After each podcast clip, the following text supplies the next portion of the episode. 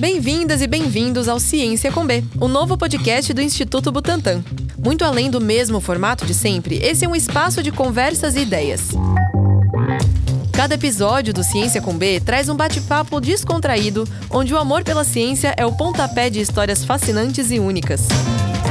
Esse é o último episódio da primeira temporada. Se você ainda não ouviu os episódios anteriores, já coloca na fila para ouvir depois, estão imperdíveis. Drauzio Varela, Esther Sabino e Zeca Camargo foram os convidados dos primeiros episódios e conversaram sobre suas experiências de vida, o fazer ciência sendo mulher, a pandemia de Covid-19 e muito mais.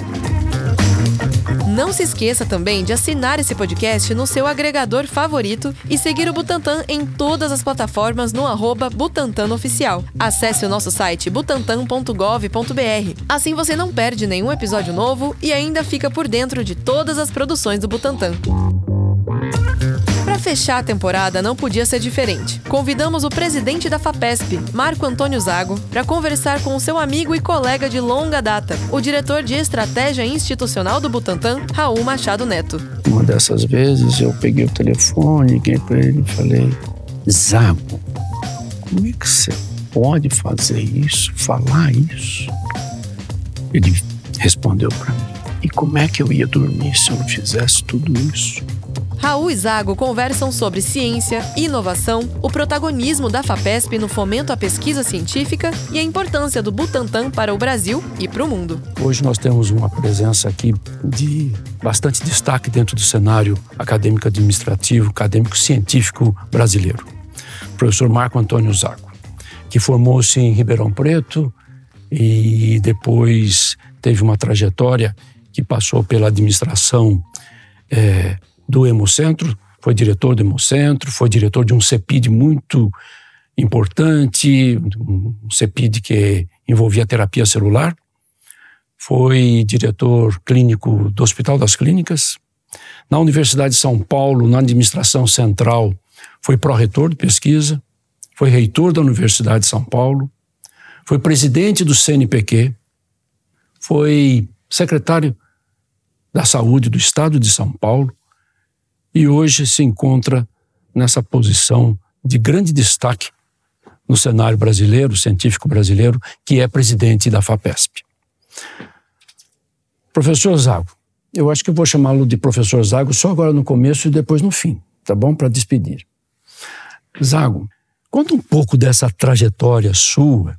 É... Como é que você decidiu pela medicina? Bom, é, é um prazer estar aqui numa das instituições mais proeminentes de ciência e tecnologia do país, tanto na ciência fundamental como na aplicação da ciência para bem da saúde pública e produção de é, biológicos, ou seja, o Instituto Butantan, que é ao mesmo tempo um grande instituto de pesquisa e é uma fábrica uma instituição que produz. É, e, portanto, é, e eu tenho muito prazer de estar aqui e conheço o Butantan de muitos anos, há décadas. E sempre passo por aqui por um motivo ou por outro. É, a escolha da medicina como profissão foi absolutamente ao acaso. Eu não tinha a menor ideia o que era a profissão médica. E, portanto, eu vim de uma pequena cidade do interior de São Paulo, onde nós tivemos a vantagem de termos uma educação básica de excelente qualidade, embora estivéssemos a 500 quilômetros de São Paulo, tá certo? Nós aprendemos língua portuguesa, aprendemos francês, inglês, matemática de elevada qualidade, eh, tivemos professores de biologia de destaque, mas terminava aí. Era uma pequena cidade, não tinha perspectiva. E, portanto, num determinado momento na nossa juventude, eu e meus colegas todos da época fomos saindo buscando outros caminhos. E eu fui a Ribeirão Preto, é, porque sabia que existia lá em Ribeirão Preto uma faculdade de medicina que era inovadora. Quando eu cheguei em Ribeirão Preto, a faculdade de medicina tinha 14 anos.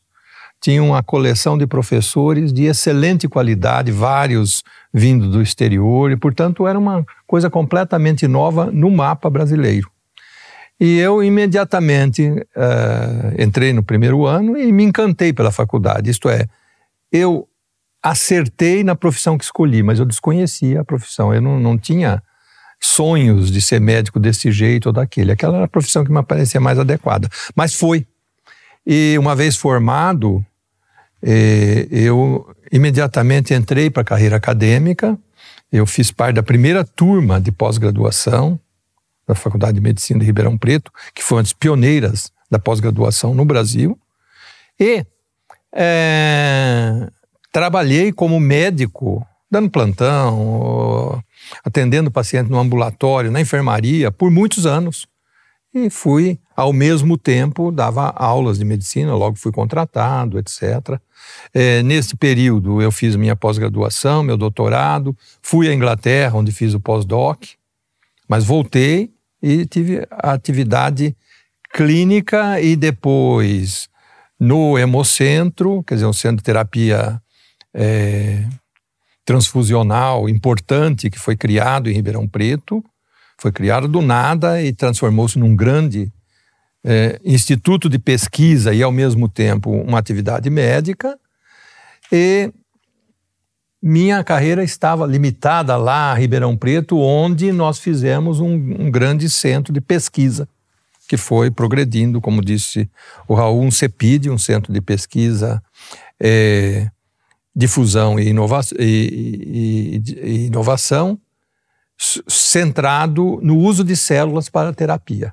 Isto em 2000, quando não existiam ainda terapias baseadas em célula.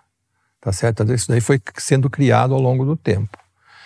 Em 2007, eu me transformei em presidente do CNPq. E, portanto, imediatamente passei a me preocupar já me preocupava há muito tempo, mas naquele momento passei a ter que tomar uh, atitudes práticas com relação à ciência e tecnologia do Brasil inteiro. Então, de Ribeirão Preto para um país imenso, continental, extremamente diverso, com muitos centros de pesquisa excelentes no sul, no sudeste, no nordeste, na Amazônia. Aí, pela primeira vez, eu tomei consciência do tamanho deste país. Que para ir de Brasília a Belém ou de Belém para Manaus, você viaja horas e horas e horas e lá embaixo é só aquele negócio verde, verde, verde, verde, que não termina mais. Não é? Comparado com as viagens que a gente faz internamente, por exemplo, na Europa, que você pega um avião, daqui 10 minutos você está meia hora você está num outro país, falando outra língua completamente diferente. Então, e foi durante esse período em que eu era presidente do CNPq que eu me aproximei do Raul, porque o Raul, naquela época, era assessor do pró-reitor de pesquisa da USP e liderava uma atividade muito importante, que era a organização de um simpósio de iniciação científica dentro da USP que tinha muita repercussão e tinha apoio do CNPq. Então foi aí que começamos a conversar sobre organização de ciência, sobre iniciativas de ciência e assim por diante. Tal maneira que quando, em seguida ao CNPq, eu uh, vim, uh, me transformei em pró-reitor de pesquisa da USP, o Raul trabalhou, passou a trabalhar comigo e juntos nós fizemos uma parceria que dura até hoje e trabalhamos nas mais diferentes áreas do conhecimento, as mais diferentes iniciativas, sempre com um componente de relação internacional, porque é, é nesse aspecto particularmente que o Raul ajudava. Mas é, viajamos muitas e muitas horas juntos em diferentes países do mundo, em diferentes locais, é, sempre visando a incentivar a cooperação científica. Então, essa é mais ou menos a, a, minha trajetória. Depois que terminei o meu mandato de reitor, fui, por um período, secretário da Saúde de São Paulo e, portanto, Butantan estava sob minha responsabilidade naquele momento. E, finalmente, agora sou presidente da FAPESP, onde tenho uma atividade mais tranquila, porque ela não envolve tanta ação executiva, é principalmente planejamento e disponibilidade de recursos para que as universidades de tudo de pesquisa possam fazer pesquisa. Essa é a minha trajetória, excluindo a história científica. Então, é uma trajetória que é, ela está baseada, ela tem um respaldo de inúmeras qualidades suas qualidade de liderança, qualidade de competência, qualidade de é, fazer um entendimento entre as pessoas e, muito especialmente, coragem. Porque o professor Zago foi é, extremamente importante na recuperação financeira da Universidade de São Paulo durante o período 2014-2018, em que ele ocupava a posição de reitor da Universidade de São Paulo. Nós nos conhecemos um pouco antes do CNPq, nós fazíamos parte do Conselho de Pesquisa da Universidade de São Paulo. Foi quando nós começamos a nos entender e a discutir algumas vezes, né, professor Zago? A gente discutiu algumas vezes diferentes situações. Esse, esse privilégio de trabalhar com o professor Zago foi uma etapa, e tem sido, porque de, de alguma forma ainda tenho atividade conjunta com a FAPESP, atividade conjunta com o professor Zago. Eu, nós dois éramos do interior. Então, o professor Zago de, vinha de Ribeirão Preto, eu vinha de Piracicaba, eu sou engenheiro agrônomo, o professor Zago era é, médico, e nós tivemos muitas oportunidades de é, encontrar fora da universidade, porque nós estávamos fora de casa e nós tínhamos uma atividade social que, que sempre envolvia uh, algum jantar. E nós, que nós jantamos já há alguns anos, né? Sim. E, e, e Dr. Raul tem duas características importantes quando nós vamos jantar juntos. A primeira é perguntar, quando chega ao, ao, ao restaurante, se há, se o restaurante serve comida saudável. E aí, quando as pessoas dizem que sim, é comida saudável, nós dizemos, bom, então não é aqui que nós queremos comer. Não traga para nós. Não. A segunda é que é, ele sempre pede uma mesa bastante isolada e avisa que eu e ele vamos brigar muito durante a conversa e os outros convidados ou pessoas que estão no restaurante vão se sentir incomodados. E, de fato, as nossas conversas privadas envolvem debates sempre. É, mas esta, é, eu acho que foi a minha grande vantagem quando eu fui gestor de diferentes órgãos. Ainda na FAPESP é assim.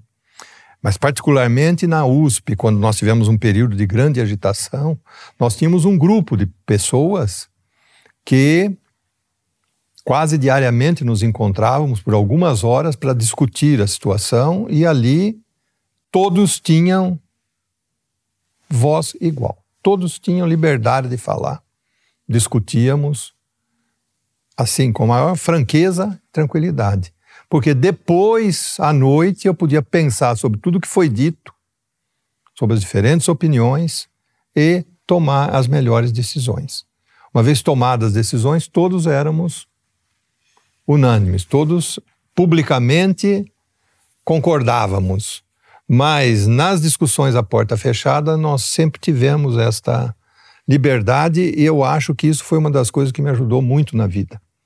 Não ter uma opinião fechada sempre que começávamos a discussão de um assunto. Porque não havia mapa feito. Cada vez era uma situação nova, era algo que precisava ser desenhado. E só uma discussão franca entre todos é que nos levava às melhores soluções. Ontem eu tive essa mesma experiência fazendo uma discussão lá na FAPES, uma sala fechada com os diretores, mais o Drogovic, que foi outro companheiro de muitos anos nossos, e que começamos com uma opinião e de repente alguém sacou uma sugestão que é ótima, resolve a nossa questão. e, e sobre essa atitude, essa, esse tipo de comportamento conciliador, conciliador, mas é um conciliador sempre estabelecendo um objetivo. Não é um conciliador apenas de é, interação social. Era um, sempre foi um conciliador com um objetivo muito claro e às vezes até um pouca paciência para uma extensão muito grande da discussão. Mas isso é, foi muito interessante.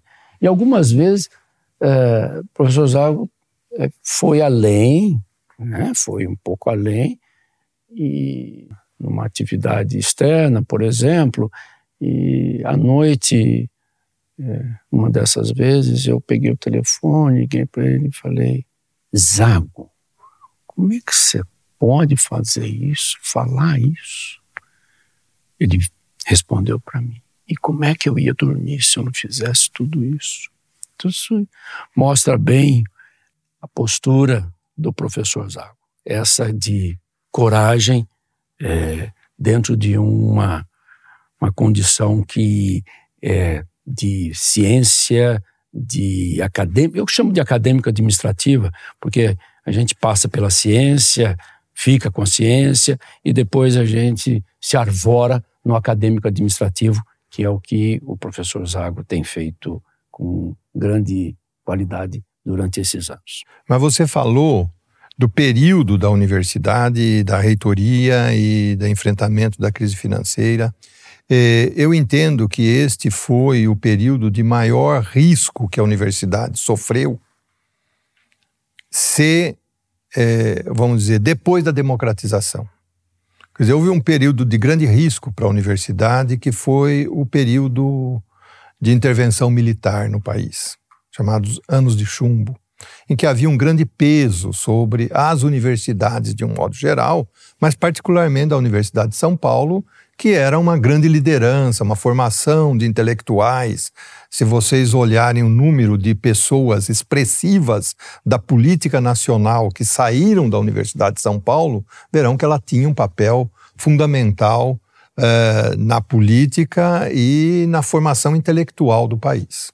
É? E, portanto, ela foi objeto especial de, de pressão durante o período militar, mas também porque ela tinha, vamos dizer, dissensões internas, tinha é, conflitos internos, e, e uma parte, pelo menos, das coisas desagradáveis que ocorreram naquele período, elas foram provocadas mesmo internamente pelas próprias disputas que são naturais e existem em todo setor, em todas as áreas acadêmicas. É, mas, terminado este período, a universidade, junto com o país, se redemocratizou, foram, é, é, houve a, a edição da nova Constituição Federal e da nova Constituição Estadual no ano seguinte, 89. Constituição essa que consagrou, por exemplo, o apoio do governo do estado à FAPESP na forma de um artigo da Constituição que garante 1% de toda a arrecadação financeira do estado para a FAPESP, e isto só existe na prática no estado de São Paulo. E por isso, ou é este um dos motivos pelos quais a ciência e tecnologia em São Paulo é muito forte. Mas eu diria que de, de, dizia que depois desta redemocratização, a universidade retomou sua vida com liberdade, com independência, e o ato seguinte de grande importância, mais ou menos desta época também, foi uma, um decreto do então governador Quércia, que garantiu autonomia financeira e administrativa às três universidades públicas do Estado, garantindo também para elas uma percentagem fixa do, da arrecadação do Estado. Isto criou um ambiente completamente diferente do que existia antigamente. E deu às três universidades públicas paulistas uma força que nenhuma outra universidade estadual ou federal tem no país. Transformou-se, real, transformaram-se realmente em universidades livres, independentes. Só que, junto com isto, veio a autonomia da gestão financeira e, portanto, a responsabilidade da gestão financeira. E, um pouco antes de eu entrar na reitoria, é, eu diria que os rumos da administração da Universidade de São Paulo tinham sido perdidos. De tal maneira que havia, quando eu assumi a universidade, mais gasto do que recurso. Nós sabemos que nenhuma instituição sobrevive a isto. Para modificar este ambiente, sem que houvesse uma intervenção do Estado, porque se nós não fizéssemos uma intervenção, acabariam os recursos, não haveria recurso para pagar salário. O resultado seria a perda da autonomia que nós tínhamos ganho. Então, esse foi um momento de grande risco, porque se a universidade deixasse o governo novamente intervir na universidade, ela perderia sua autonomia. Portanto, foi uma luta para garantir a autonomia. Foi preciso reformar administrativamente e financeiramente a universidade. E quando se faz isso, obviamente há conflitos. Porque se a universidade está gastando muito, é que existem grupos ou entidades ou setores que estão se beneficiando mais do que deveriam. E, portanto, houve conflitos com sindicatos, com grupos políticos, e, e por isso que o Raul disse que foi preciso uma certa força para enfrentar isto, mas felizmente o reitor teve apoio da universidade, foi, foi muito amplo o apoio no conselho universitário, etc., de tal maneira que a lição é que, dada a independência, a autonomia para a universidade, ela foi capaz de corrigir o seu próprio erro, sem necessidade de intervenção externa.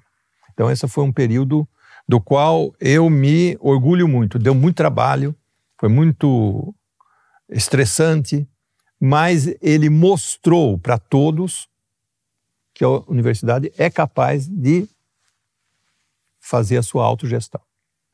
Ao lado disso, nós, nesse período, também promovemos a importância da pesquisa, que sempre foi um elemento central na Universidade de São Paulo diferentemente de muitas outras universidades que centram-se apenas no ensino, aqui não, aqui nós, a Universidade de São Paulo é o principal instituto de pesquisa do país.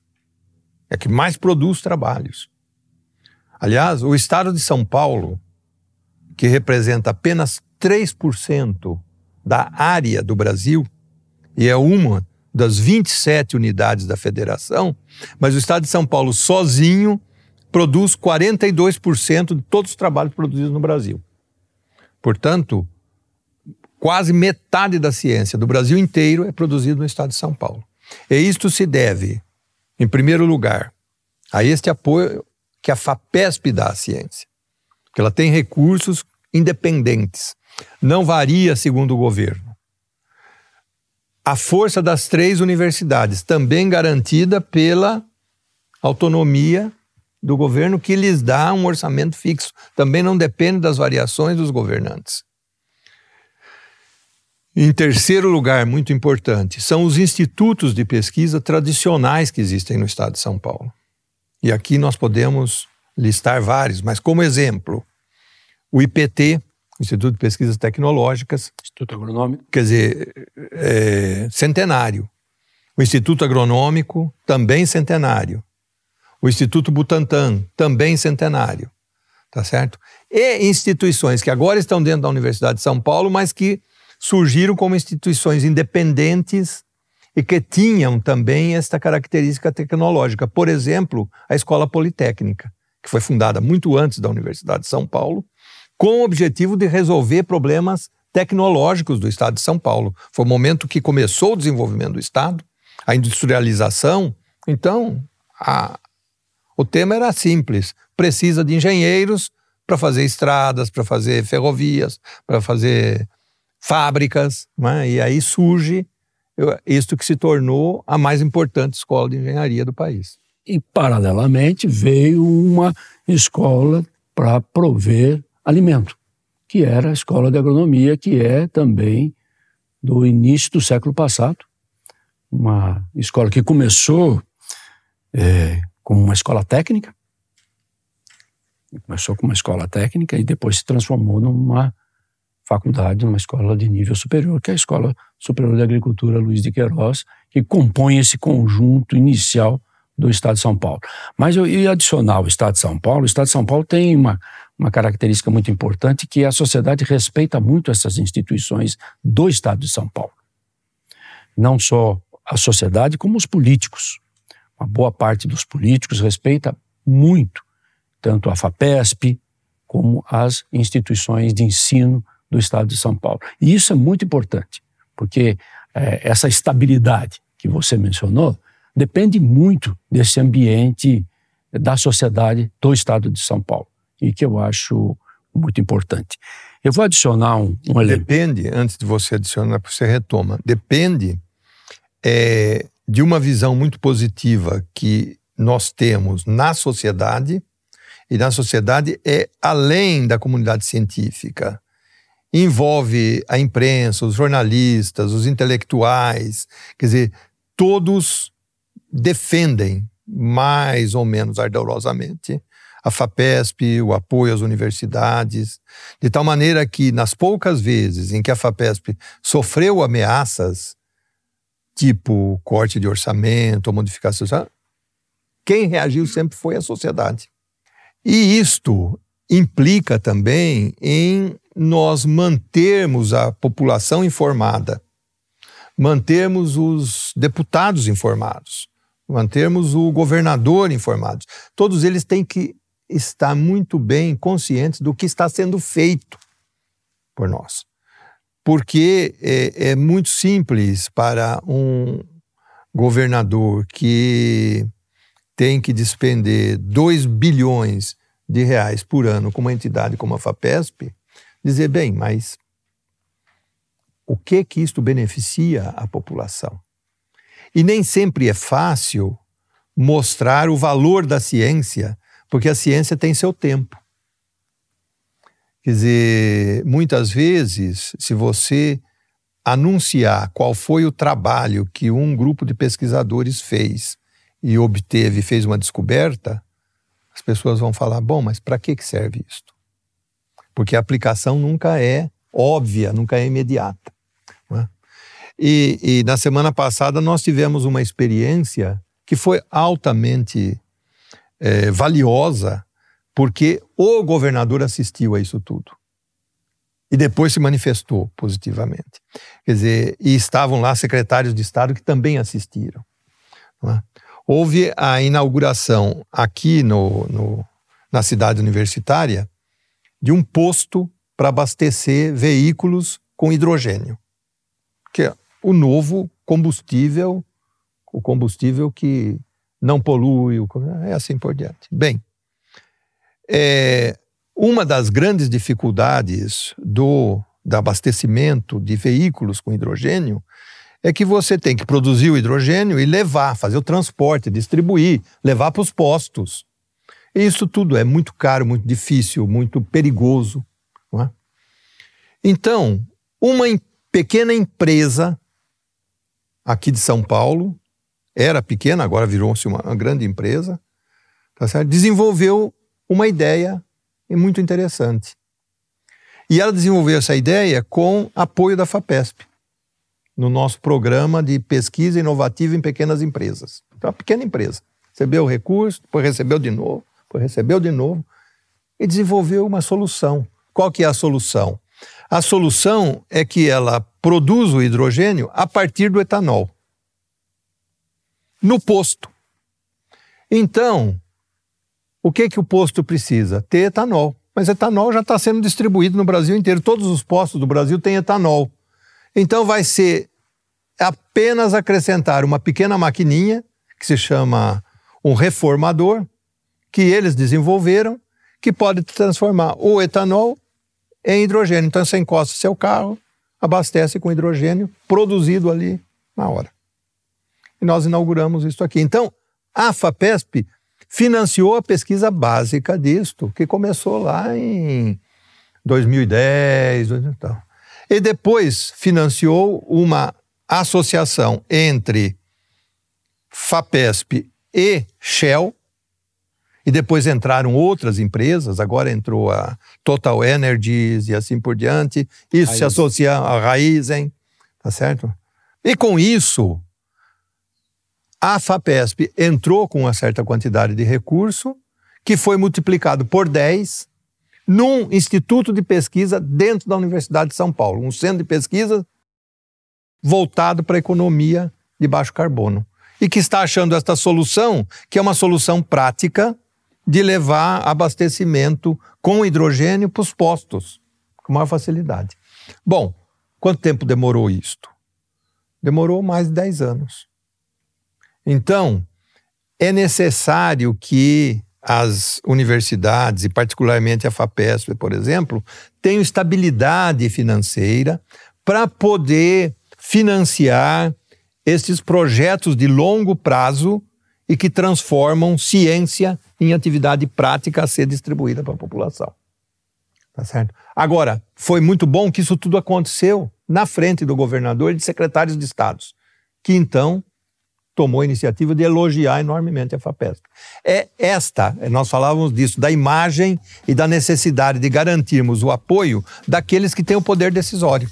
Para vocês, é importante tornar a ciência mais internacional? Um elemento muito importante na transformação da universidade, das universidades brasileiras, numa universidade de pesquisa, eu acho que pouca, poucas pessoas citam, foi a incorporação de uma condição chamada tempo integral. A condição de tempo integral que foi implantada pela Universidade de São Paulo antes de qualquer outra universidade do Brasil, ela envolvia atividade de pesquisa, não só de ensino. E isso foi determinante para que a Universidade de São Paulo se consolidasse como uma geradora de conhecimento é, do tipo Humboldt, associando geração de conhecimento com ensino. Essa é, é um modelo Humboldtiano que é, é tirar vantagem do processo de gerar informação para capacitar recursos humanos. Isso, é, isso foi é, aconteceu na Universidade de São Paulo em e na Unicamp também. Sim, mas o modelo foi o modelo, de São Paulo. O modelo foi muito anterior. Sabe quem ajudou nesse modelo também bastante? O Brigger, o Frederick Brigger, que veio de Humboldt, que, juntamente com o reitor da Universidade de São Paulo, estabeleceram essa, essa condição que era, e ele julgava absolutamente é, importante. É, voltando um pouco à, à, gestão, acho que é interessante falar que um salto que deu a internacionalização na gestão do professor Zago. Foi criado um modelo de agência, Agência de Cooperação Acadêmica Nacional e Internacional, que é a Alcane, que eu fui o primeiro presidente, mas é, eu só vou destacar, é, nesse período, nós terminamos esse período com 1988 acordos internacionais. Dá para imaginar? 1988 acordos internacionais. Uh, nós estabelecemos uma relação é, entre é, relações internacionais, entre instituições internacionais e produção científica de qualidade, impacto. E isso foi muito visível e interessante. Essas relações internacionais determinavam este impacto mais elevado. Outra coisa foi a capacitação em língua inglesa dos nossos alunos. Porque nossos alunos, é, nossos alunos que vinham dos jardins aqui de São Paulo, eles falavam tão bem inglês quanto nós, ou até melhor. Mas muitos que ingressavam não tinham essa condição de acompanhar essas tratativas acadêmicas em outra língua. E nós fizemos, durante esse período, 34 mil testes TOEFL. Fizemos 96 mil, tivemos 96 mil alunos online. 10 mil alunos presenciais durante esse período passaram numa iniciativa que é dessa gestão e que é da Alcane, da, da antiga Alcane. Esta uh, visão toda era tornar o ambiente acadêmico internacional. que é a visão que eu trouxe para o Butantan. Tornar o ambiente do Butantan internacional. Ele é necessariamente internacional. Não se tem essa atividade que nós temos no Butantan sem ter o perfil internacional e as comparações são sempre com um desempenho internacional. É, isso foi de grande valia para mim, esse período, para trazer esse tipo de é, perfil para o Butantan. Professor Zago. Esse, esse, essa concepção, eu acho que ela é muito importante, porque, de um modo geral, no meio acadêmico, quando se fala de internacionalização, as pessoas pensam em trocas, quer de estudantes, intercâmbio de estudantes, então, o estudante vai, fica um período lá, o que é muito bom para a formação dele, e em menor quantidade, mas também é muito bom quando se traz eh, estudantes do exterior. É, isso é um aspecto. E a mesma coisa para pesquisadores, que podem ir períodos variados, em geral no início da carreira um período maior, para se capacitar melhor no exterior e fazer avançar a ciência aqui. Mas as pessoas pensam principalmente neste tipo de coisa. Mas o que o Raul está falando é uma visão mais avançada de internacionalização. É que a nossa instituição seja uma instituição internacional. Ela cria um ambiente eh, internacional como é em grandes instituições no exterior. É, é, claro que ele apontou a língua, a língua é um elemento fundamental. Em qualquer instituição grande do exterior que você vá, a língua corrente é a língua inglesa. Às vezes falado com muita qualidade, e às vezes falado arrastado e com sotaque horrível, mas as pessoas se comunicam, porque ela é hoje a linguagem que permite as pessoas se comunicarem. Mas essa concepção de que nós temos que criar ambientes internacionais aqui, ela está se consolidando. Então, o Butantan é um ambiente assim, mas quando eu fui reitor, eu dei início a um outro ambiente da mesma maneira, a mesma concepção. Isto é, trazer um, uma pequena parte do Instituto Pasteur de Paris instalar aqui.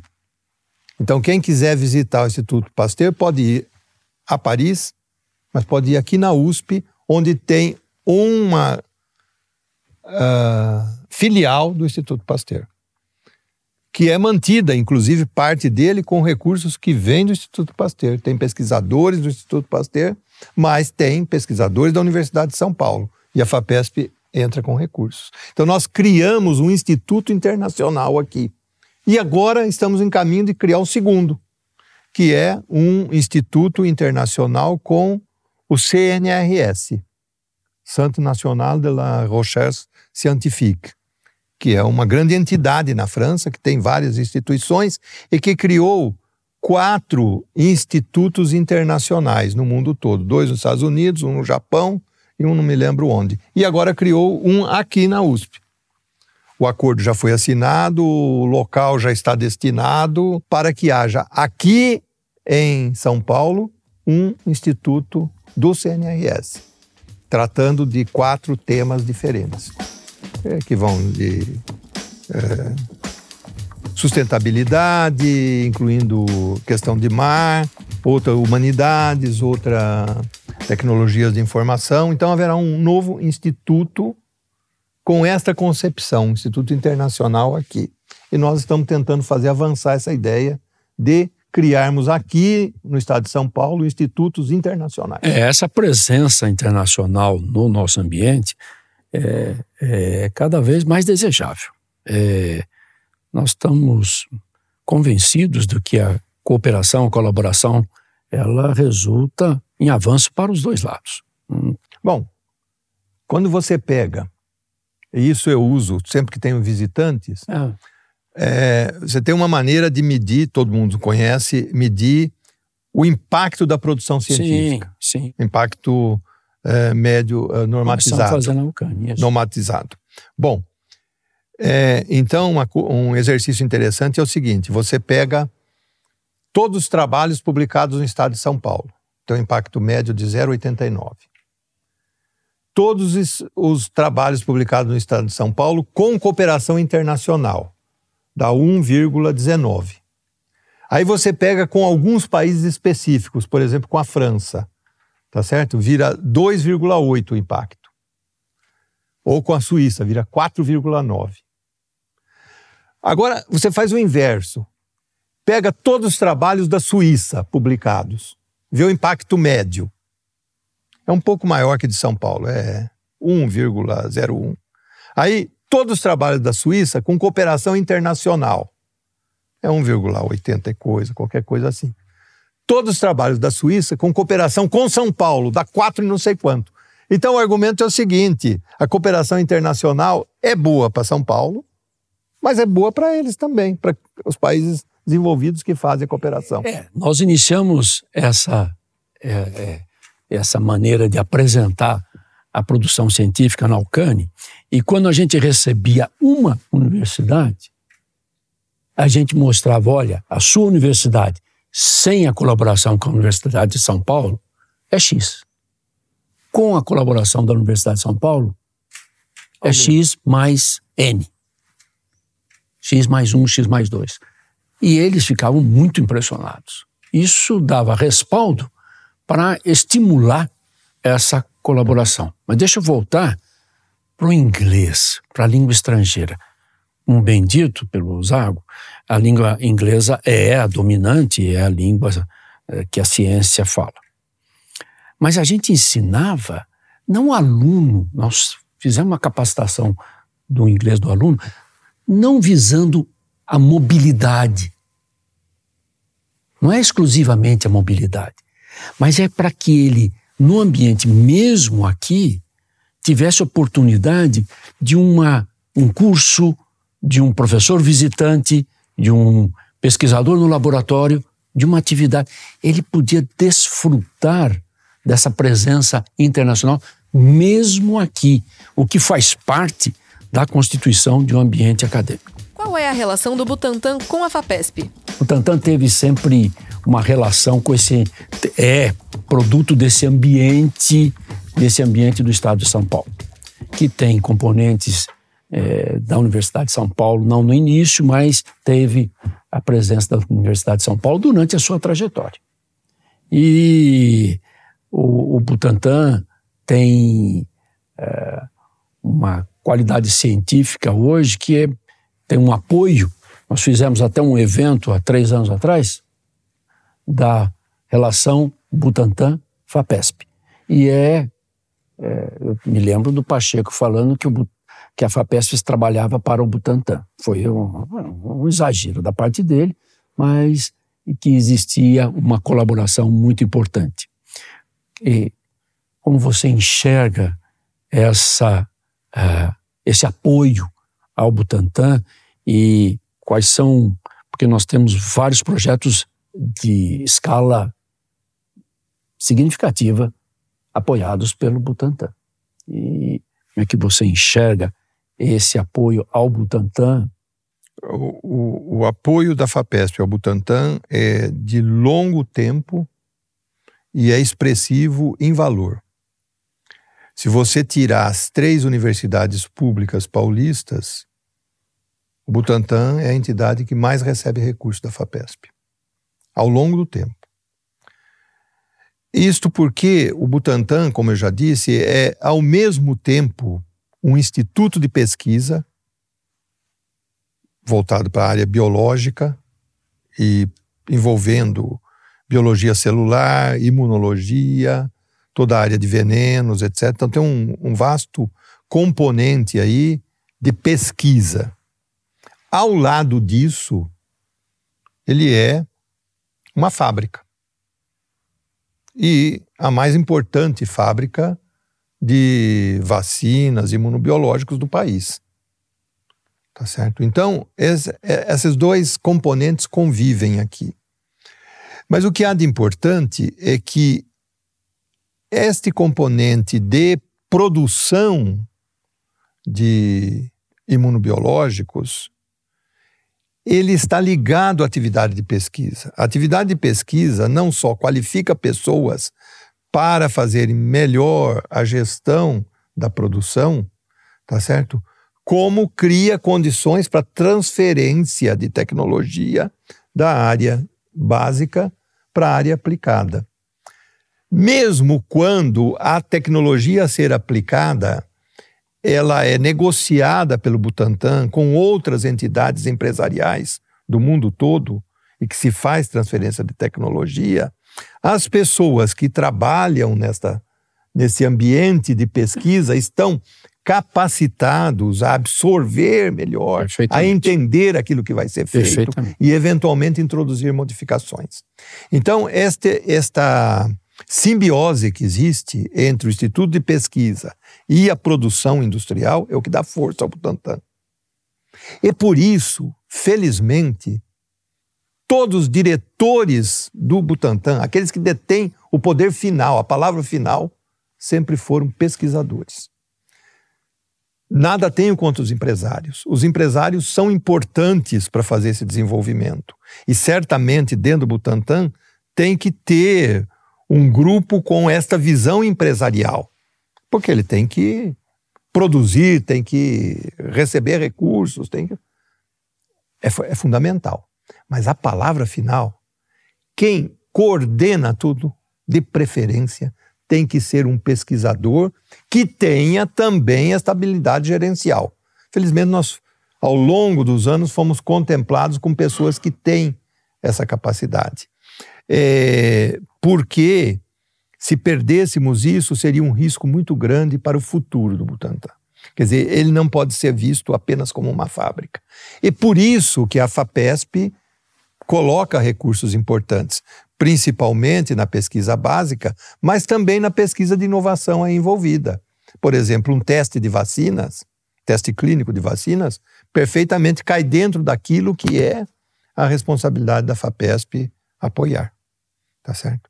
E é assim que eu vejo esta relação e, portanto, eu entendo que a, o planejamento que a, o Butantan faz dentro do Estado de São Paulo, em termos de políticas a serem desenvolvidas, etc., tem uma influência também sobre o que a FAPESP decide ou não apoiar.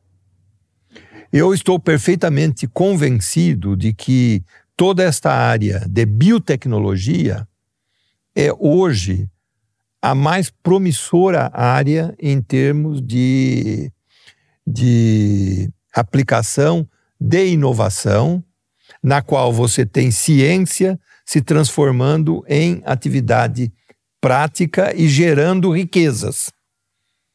E que certamente, eu espero, se expanda além do Butantan. O Butantan é a nossa ponta de lança nesse negócio.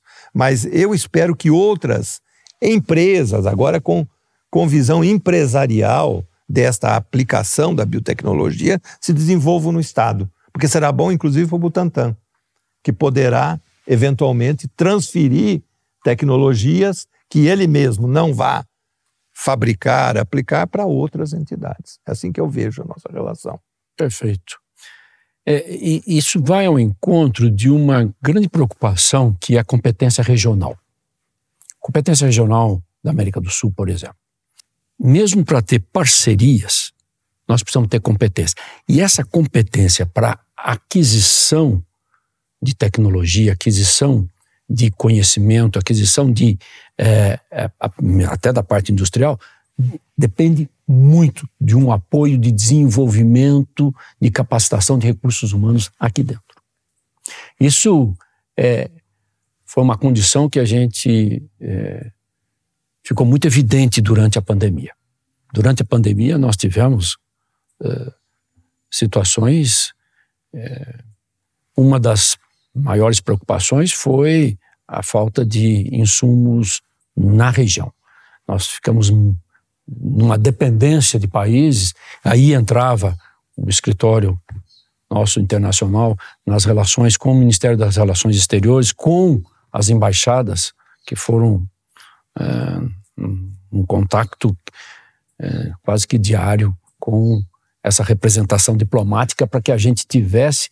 Nós chegamos a uma condição que de uma companhia só dos Estados Unidos foram bloqueados 210 produtos. Tivemos que achar alternativas internas para manter a produção. E isso é, fragiliza muito a competência regional.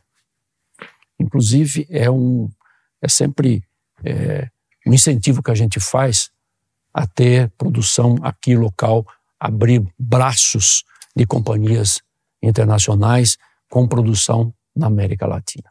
Eu estou de acordo. Veja, é, talvez o, o, exemplo que todos entendam com facilidade foi a questão das vacinas. Mas havia milhares de produtos do qual nós dependíamos para diagnóstico, para eventual outras alternativas de tratamento. Tudo isso desapareceu do mercado, porque esta esta é, filantropia ou este humanismo que existe em todas as nações de dividir todos os recursos, isso vai muito bem em época de paz. Em época de guerra, é cada um defende o seu. E imediatamente o que aconteceu com a Europa e com os Estados Unidos foi que eles reservaram uma quantidade de vacinas capaz de tratar cinco vezes a sua população. E, portanto, bloquearam tudo. E assim foi com outros mecanismos. E nós entendemos isto. Serve de lição.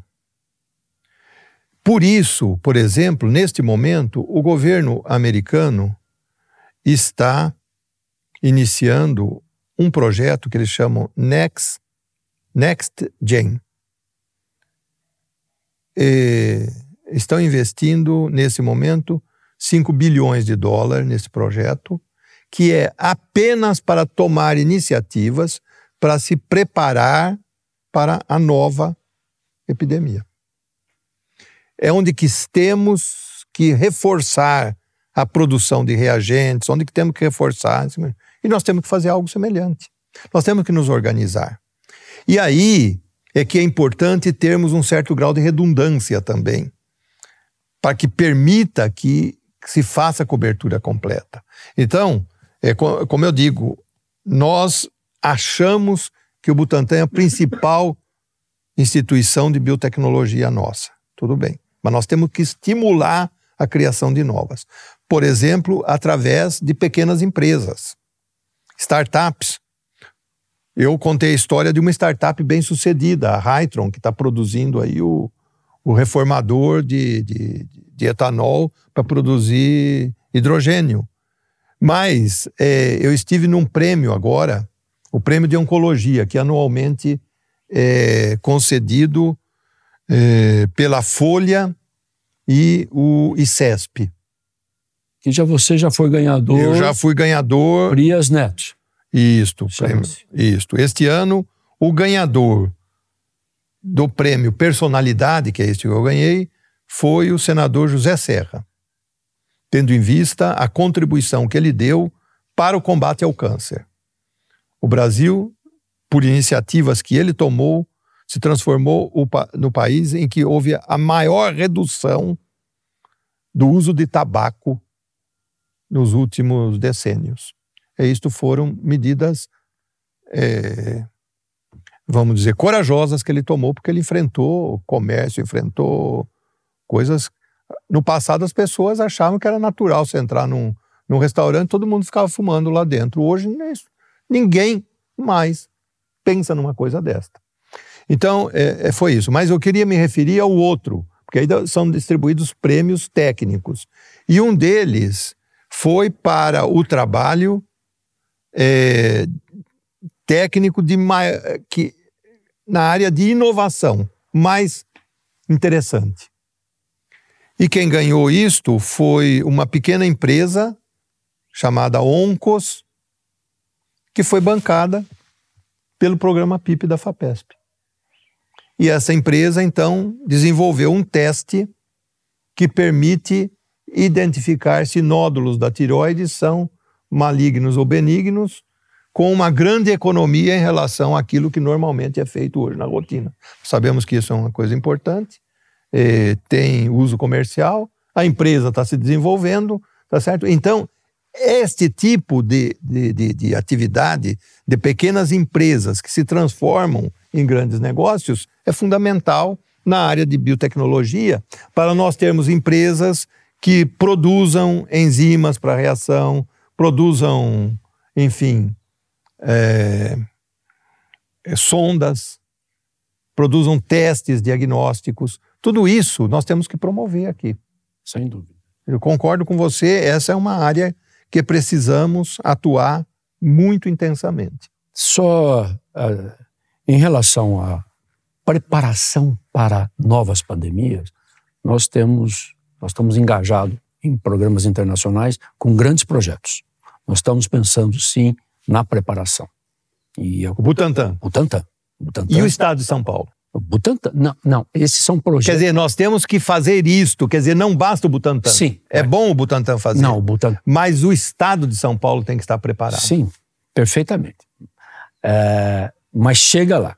Mas no caso da nossa participação, são grandes redes, que são redes de preparação e são redes de detecção, são redes que de uma maneira avançada, tanto que nós temos um grupo, ah, nós temos um grupo bastante ativo na H5N1, que é uma, é uma possibilidade, e nós estamos já entrando nos ensaios clínicos, uma preparação, que é uma preparação de uma emergência que pode ocorrer ou não ocorrer. O Butantan, durante a pandemia, teve uma relação com a sociedade que é interessante é, até mencionar, nós tivemos 423 prefeitos nos visitando, 10 governadores, todos eles preocupados e todos eles é, envolvidos num processo de aquisição extra Ministério da Saúde. Mas isso é só para mostrar a preocupação que existe da sociedade em relação à proteção dos seus, dos seus municípios, dos seus estados. Como vocês veem a evolução do Butantan nesses mais de 120 anos? Eu digo que é, ele progrediu de acordo com o tempo, mas adaptado ao seu tempo. Quer dizer, há 30 anos, a pressão e a expectativa em relação ao Butantan era muito menor é diferente daquela que é hoje. Tá? E mesmo porque as possibilidades da biotecnologia eram muito mais restritas. Então, o que se esperava é que ele fizesse algumas vacinas mais básicas, tá certo? E soro antiofídico dos diferentes tipos, que eram muito usados. Quando eu era estudante de medicina, nós precisávamos continuamente termos os diferentes tipos de soro antiofídico na geladeira, na, na, na, na emergência, porque cada semana a gente recebia duas, três pessoas, quatro pessoas é, que haviam sido picados por serpentes. Então, esta era uma atividade muito importante naquela época, além de produção de uh, de antes, uh, algum tipo de antissoro, qual que era o mais importante? Teve o pastoso, pestoso no início. Não, mas é, é, é, peste não, não, não fez parte da minha vida. Não. Não, mas antirrábico... Antirrábico. Antirrábico, sim. Isso é, sempre foi muito importante. Era muito mais limitado com o crescimento do cardápio, vamos dizer, de vacinas possível, com o crescimento da expectativa em relação a vacinações, quer dizer, o Butantan, como fábrica, teve que se adaptar e ampliar enormemente a sua, a sua produção. E nos últimos dez anos, o que eu vi foi, primeiro, um grande crescimento, um pouco desorganizado, mas crescimento positivo, e, nos últimos anos, uma organização mais é, de aspecto empresarial. Quer dizer, levando em conta cronogramas, planos de trabalho, etc., que é uma exigência dos dias atuais. Então, eu dizia, diria que ele foi se adaptando para continuar sempre, quando você olha no seu tempo, ele está lá na frente. Essa é a visão que eu tenho de como evoluiu o Butantan. É, sem dúvida é, a palavra sustentabilidade. A sustentabilidade é uma coisa que precisa estar sempre presente para que mantenha a atividade do Butantan. O Butantan hoje tem, o Butantan hoje tem é, um grande objetivo de aumentar sua plataforma tecnológica, aumentar é, o portfólio de plataformas, com isso internalizar, nacionalizar e regionalizar uma série de é, plataformas de produção e mais do que isso é ter a presença sempre é, internacional, uma visão de padrão internacional, com a presença internacional de é, colaboração. Isso é, é, um objetivo que hoje o Butantan tem muito claramente nas suas é, iniciativas e nos seus objetivos mesmo. Professor Zago, o que inspira a FAPESP hoje? É, lá na FAPESP, você sabe, a gente está sempre procurando manter aquilo que faz bem, mas isso é visto como rotina, tá certo? E sempre procurando novas perspectivas, não é? Então, nesse momento, há lá um, uma tentativa de um planejamento estratégico para ouvirmos é, inclusive a comunidade, as pessoas que, é, todos os cientistas que coordenam projetos, etc., para nos dar ideia daquilo que eles entendem que são tópicos fundamentais sobre os quais a FAPESP deveria, é, vamos dizer, concentrar a ação. Então não é só uma coisa de o conselho da FAPESP decidir as direções políticas, mas também ouvir a comunidade para que nos deem é, sugestões. E uma, da, e uma dessas coisas importantes que nós fizemos nos últimos anos e que passa por esse diálogo com o governo é ouvir o governo, ouvir as diferentes secretarias, Secretaria da Saúde, da, da, da Agricultura, tá certo? De Ciência e Tecnologia, eh, de pessoa com deficiência, e perguntar a eles quais são temas que a FAPESP deveria apoiar para pesquisa. E, de fato, isso nós vamos colocar num edital, no qual vamos colocar 150 milhões para oferecer à comunidade científica para pesquisar nesses temas que são de interesse do governo do Estado.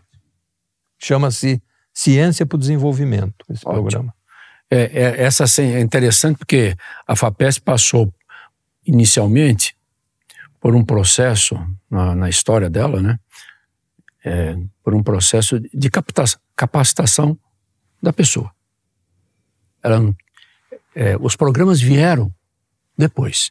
Quando as pessoas já estavam capacitadas, aí começou a acontecer a sensibilidade da FAPESP para definir chamadas, programas, áreas que mereciam o esforço daqueles que já estavam capacitados.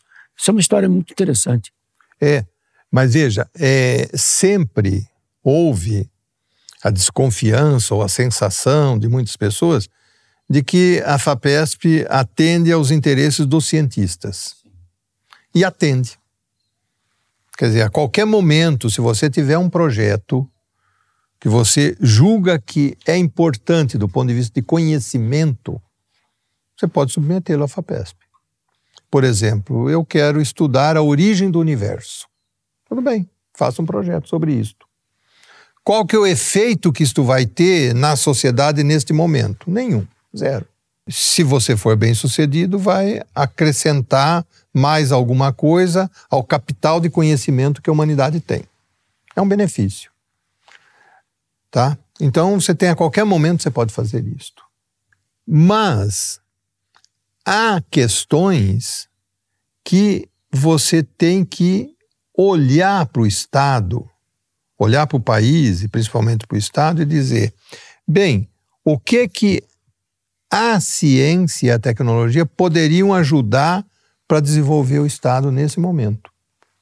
Então vem alguém e diz assim: olha, seria bom se nós tivéssemos mais pesquisa sobre a qualidade do pescado porque São Paulo teria capacidade de produzir pescado para consumo, baratear o uso de proteína na alimentação, etc.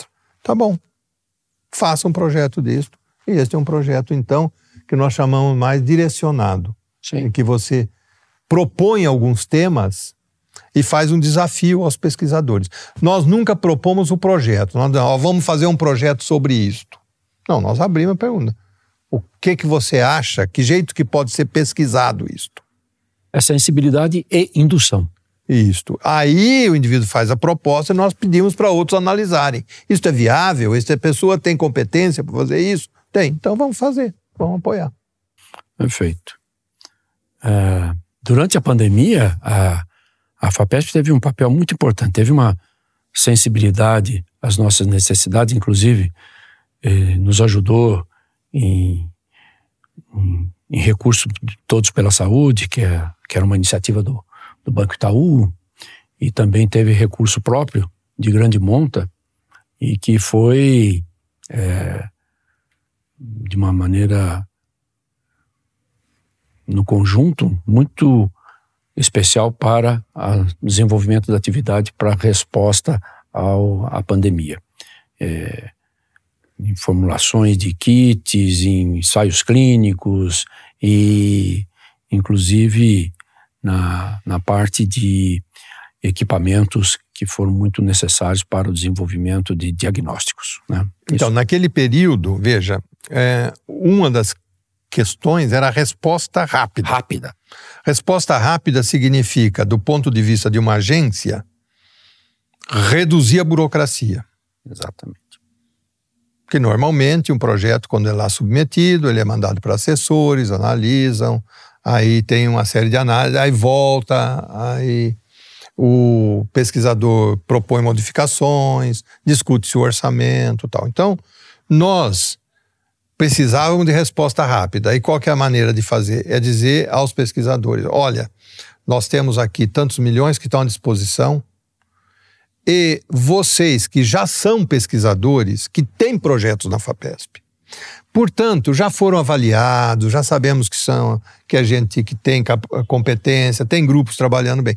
Se vocês quiserem redirecionar a vossa pesquisa para algum tema importante neste momento na pandemia, faço isso daqui que nós analisamos em menos de um mês. E realmente houve um grande número de pesquisadores que pararam de fazer o que faziam e redirecionaram. Ou outros que continuaram fazendo, mas pediram mais recursos para fazer algo focado no diagnóstico e tratamento da, eh, da, na casa da pandemia. E ao lado disso, nós tivemos propostas tecnológicas dentro do PIP, ou a pesquisa inovativa em pequenas empresas, para a produção de equipamentos, material, medicamentos, seja o que fosse, que ajudasse na pandemia. E aí houve propostas interessantes, desde uh, máscaras especiais para uh, a inativação do vírus, é, ventiladores, é, reagentes para testes é, laboratoriais. Então, houve vários projetos desses de resposta muito rápida para capacitação e combate à pandemia. É, a pandemia determinou uma série de iniciativas que não estavam... Depois houve também aquela da, da, da epidemiologia, que era um projeto que era bancado pelo governo federal, mas o governo federal é, encerrou a seu aporte de recursos. Mesmo sendo uma pesquisa nacional, nós aportamos recursos para que aquela análise epidemiológica, que era fundamental para acompanhar o que estava acontecendo com a epidemia. Nessa mesma direção, nós temos um projeto da FAPESP que é, apoiou uma iniciativa que não era uma, uma atividade do Butantan, que é a rede de vigilância, testes. E isso se consolidou de tal maneira que hoje nós temos mais de 10 estados é, ligados à, à rede chamada Cevivas, que é um próprio nome do projeto, do projeto temático da FAPESP, que tem é, é, dado esse apoio para a expansão da, da, dessa rede de vigilância. Essa rede de vigilância é, ganhou reconhecimento até do CDC dos Estados Unidos. Nós tivemos um, um evento aqui do CDC que veio conhecer essa rede de vigilância. Isso é, isso é muito importante. Aliás, os projetos de pesquisa da instituição ganharam, é, dentro do, do, do, escritório de é, estratégia, é, ganharam um, uma orientação mais institucional, é, ganhando multidisciplinaridade e, com isso, ele começou a ter uma visão mais institucional, começou a ter uma, é, uma proposta mais institucional. Isso é, já aconteceu em pelo menos sete projetos de grande valor, de grandes recursos, tanto do país como tanto no Brasil como fora do Brasil. Para fechar, vamos para um quadro rápido, o Dose Única. Nele, cada um vai pegar uma pergunta para responder de forma rápida. Vamos lá. Um filme. Cinema Paradiso. Ah. eu, bom, eu vou falar é, Orgulho e Preconceito. Pronto. Um cientista. Louis Pasteur, mais importante na biologia, na medicina. Eu tenho que falar o mesmo Louis Pasteur, mas eu tenho um apreço muito especial por Einstein. Uma viagem. Eu já fiz muitas viagens, mas a melhor, talvez, que eu fiz foi com a minha esposa pelo interior de Portugal, até Santiago de Compostela, na Espanha. Eu, eu fiz um, um trajeto bem interessante pelos Estados Unidos durante a minha, meu doutorado. Foi bastante especial para mim.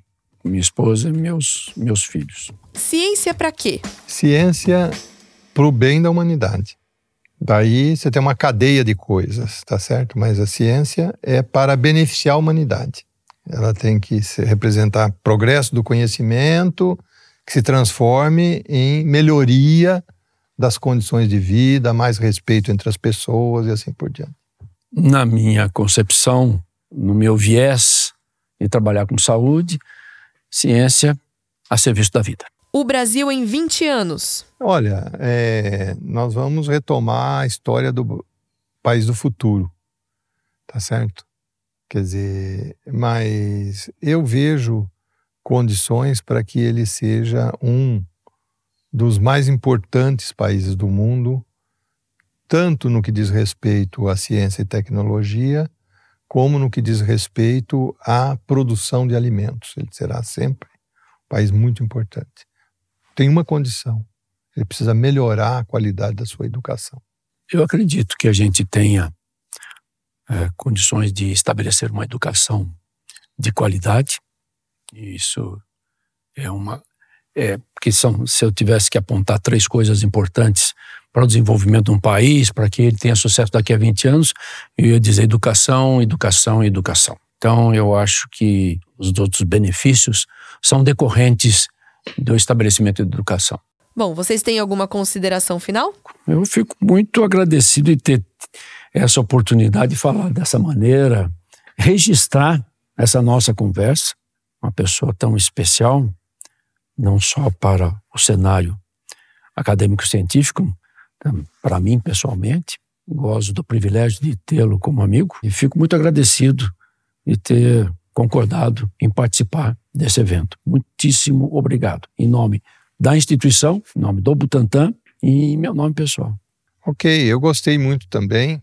Primeiro, porque tem uma equipe interessante nos ajudando aqui na gravação e provocando. Né? É, mas por dois motivos. Primeiro, porque eu gosto muito do Butantan, historicamente tenho ligações. Perdi conta do número de vezes que estive aqui tratando de atividades científicas, práticas, e tenho grande admiração pelo Butantan. É um modelo de instituição importante para nós e eu fico satisfeito. E segundo, por estar aqui você nesta posição e podemos conversar, lembrar algumas das atividades nossas do passado, nem todas podem ser relatadas assim com tanta abertura, não é?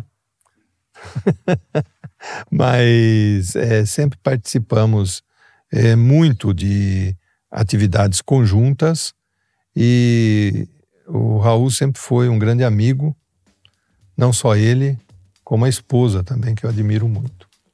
Muito obrigado. A recíproca é verdadeira. Tem que lembrar aqui da Márcia, é, sua esposa, que também ocupa lugar especial na nossa relação. E chega ao fim a primeira temporada do novo podcast do Butantan, Ciência com B. Nós nos vemos na segunda temporada. Mas não tem só esse podcast nas redes do Butantan. Depois de assinar o feed desse podcast no seu agregador favorito, deixar uma avaliação e compartilhar o episódio com seus amigos, acesse as redes do Butantan pelo arroba Butantan Oficial para conhecer o universo que é o Butantan nas redes. Tem react de filmes no Cientista Reage, nossa mascote Bubu respondendo perguntas científicas no Pergunta pra Bubu, tem tem também o diretor do Cultural respondendo perguntas sobre serpentes no Giuseppe Responde e muito, mas muito mais mesmo. Esperamos vocês na próxima temporada. Até mais!